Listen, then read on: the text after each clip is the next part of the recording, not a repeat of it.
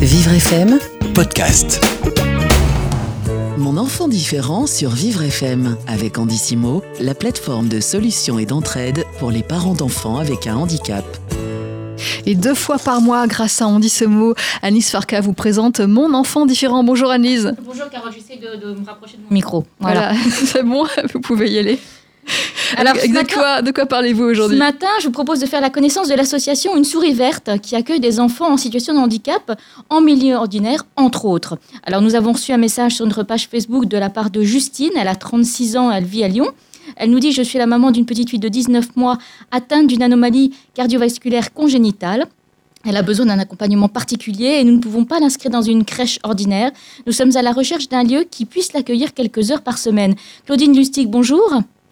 Bonjour. Bonjour Claudine. Bonjour Carole. Alors, vous êtes la co-directrice de l'association euh, La Souris Verte, qui propose entre autres des solutions d'accueil euh, d'enfants en situation de handicap dans le milieu ordinaire. L'association gère par exemple trois crèches qui accueillent des enfants handicapés parmi d'autres enfants. Alors, comment ça s'organise concrètement? Alors euh, effectivement, cela fait euh, quelques années que l'association euh, accueille des enfants en situation de handicap euh, parmi d'autres enfants qui n'ont d'autres besoins que de, bien grandir. L'association fête cette année ses 30 ans. Nous gérons trois structures d'accueil avec un tiers de places réservées, donc euh, 54 places au total, avec 18 places réservées pour des enfants en situation de handicap ou atteints de maladies chroniques. Alors comment ça se passe au quotidien? J'ai envie d'insister sur le fait que nous ne sommes pas un lieu spécialisé, nous sommes bien un lieu de vie ordinaire dans lequel nous accueillons les enfants, tous les enfants. Euh, souvent on nous renvoie, mais vous êtes juste une crèche. Oui, nous sommes juste une crèche. Euh, et cette mixité d'accueil que nous proposons dès le départ dans le projet de l'association, euh, les fondateurs de l'association avaient envie d'essaimer, de le partager entre, avec d'autres, de montrer que c'était possible pour donner envie à d'autres de le faire également. Alors, comment ça se passe au quotidien concrètement? Eh bien, tout le projet est pensé pour permettre l'accueil de tous les enfants, pour que chacun puisse trouver sa place.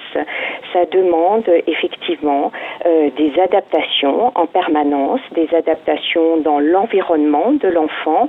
Euh, je pense aux aménagements d'espace, mais aussi des pratiques, les adaptations des pratiques au quotidien. Euh, L'enfant en situation de handicap vient nous re-questionner, fait un, met un effet loupe sur ben, nos fonctionnements, ce qui est positif dans nos fonctionnements, ce qui l'est moins dans notre fonctionnement. Est-ce que vous pouvez euh, me donner un exemple précis? Un exemple précis euh, d'un accueil, eh bien, il y a un tiers d'enfants en situation de handicap qui sont euh, accueillis au quotidien. Donc, par exemple, euh, nous avons nos unités fonctionnent en interage. Euh, voilà, au niveau du projet pédagogique. Ça ne veut pas dire que toutes les unités doivent fonctionner en interage, toutes les crèches doivent fonctionner en interage pour permettre cet accueil. Mais nous, on considère que c'est quelque chose qui facilite l'accueil de l'enfant en situation de handicap.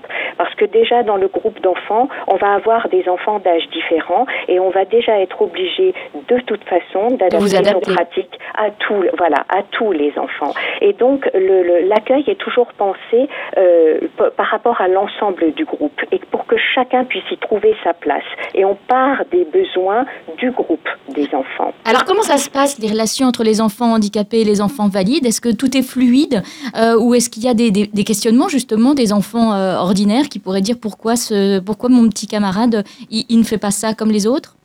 Alors des questionnements, il y en a bien évidemment, mais ça n'empêche pas la fluidité. Euh, L'enfant euh, repère très très vite euh, quelles sont les, les particularités d'un autre enfant, ses compétences, là où il va être plus en difficulté. Mais un enfant, un jeune enfant ne va pas mettre le terme handicap sur ces Mhm. différences-là. Un jeune enfant, il va simplement constater qu'un autre enfant eh bien, fait pas tout à fait la même chose que lui.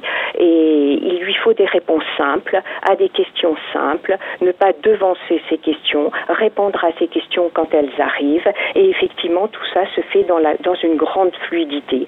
L'enfant, les représentations plus négatives qui peuvent apparaître et que- qu'effectivement, euh, l'accueil des enfants en situation de handicap en mixité doit permettre d'éviter le plus possible, les questionnements, ils ne viennent que plus tard et c'est souvent les représentations des adultes qui viennent complexité, complexifier en fait la vision que l'enfant peut avoir de l'enfant en situation de handicap. Lui-même ne met pas ces termes-là. Euh, lui-même voit simplement qu'un autre, ben, il va faire différemment que lui. Et il a besoin d'une réponse simple à cette question simple. Alors j'imagine que ça fait aussi partie des objectifs de l'association Une souris verte, informer et sensibiliser au handicap. Et si on intervient tôt auprès des enfants, ils deviendront des copains attentifs à l'école et des collaborateurs concernés dans les entreprises. Tout à fait. C'était vraiment dans l'ADN de l'association dès sa création, en disant que ce vivre ensemble, il faut le favoriser dès le plus jeune âge. Ce vivre ensemble, euh, c'est également un signe fort de la place qui est réservée de l'enfant dans la société, de la place qui est réservée à sa famille dans la société, et que c'est ce vivre ensemble qui est pris tout au début du parcours qui va permettre de construire quelque chose de solide en termes de, de fondation et qui va favoriser un parcours le plus, le plus serein possible par la suite. Pour, pour, les, pour les enfants et pour les parents aussi. Alors, un des, un des autres objectifs de l'association Une souris verte, parce qu'il y a beaucoup d'objectifs dans cette, dans cette belle association, est d'apporter un accompagnement aux parents qui, la plupart du temps, on le sait, hein, on les entend, nous ici, euh, sont complètement déstabilisés, désœuvrés face au handicap euh, de leur enfant. Alors, de quelle façon euh, cet accompagnement s'organise-t-il? Alors cet accompagnement s'organise autour euh, de, de, deux axes principaux. Le premier axe étant un axe d'information. Euh, les parents se retrouvent face, euh, face à un univers euh, qu'ils ne connaissent pas, qui est complexe, où il y a des sigles incompréhensibles, où il y a des démarches particulières. Donc un premier niveau, c'est un niveau d'information. Donc nous avons ici à l'association deux professionnels de l'information qui assurent un service qui d'ailleurs est en lien euh, avec un site euh, qui est le site Enfants Différents, donc enfants-différents.org, euh, qui est un site d'information autour de la petite enfance, de l'enfance et du handicap. Donc ça, c'est un, c'est un premier niveau, l'information, l'information la plus complète possible pour permettre à tout parent d'effectuer ses propres choix, ses propres choix et de construire son parcours de vie avec l'enfant. Et sur le, le deuxième volet de ce que nous proposons aux familles, ce sont des temps de rencontre entre les familles. Des temps de rencontre qui ne sont pas euh, des temps thérapeutiques, mais qui sont des temps qui euh, fonctionnent sur le principe de la paire émulation. Des rencontres de pairs où les expériences des uns permettent d'enrichir les expériences des autres, ou parce que l'on euh, l'on entend parler de ce qu'une autre famille a fait avec son enfant, de ce qui se passe dans une autre famille avec son enfant, eh bien ça permet de, de m'enrichir et de construire moi-même, si je, si je parle à la place de la famille, de construire moi-même le parcours qui me convient le mieux. Alors tous ces, ces services d'information et ces temps de rencontre pour les familles euh, sont proposés euh, gratuitement, de sorte à ce qu'il n'y ait pas la barrière financière. Voilà.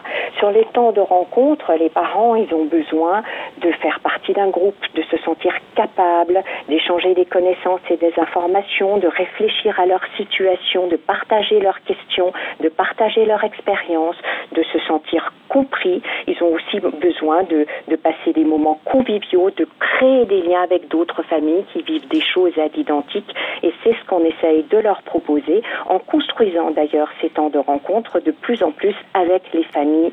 Avec, euh, les, les, familles sont elles-mêmes partie prenante dans la construction des différents projets.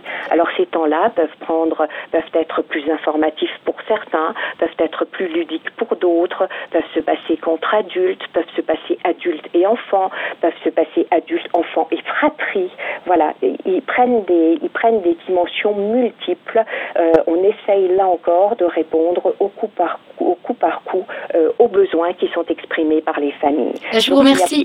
Il n'y a, a, pas de visée thérapeutique sur ces temps-là, même si on sait qu'il peut y avoir des retombées thérapeutiques. Bien sûr. Je vous remercie beaucoup, Claudine Listic, d'avoir été avec nous ce matin sur Vivre FM. Je rappelle que vous êtes la co-directrice de l'association Une souris verte.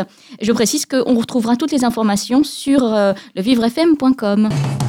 Mon enfant différent sur Vivre FM avec Andissimo, la plateforme de solutions et d'entraide pour les parents d'enfants avec un handicap.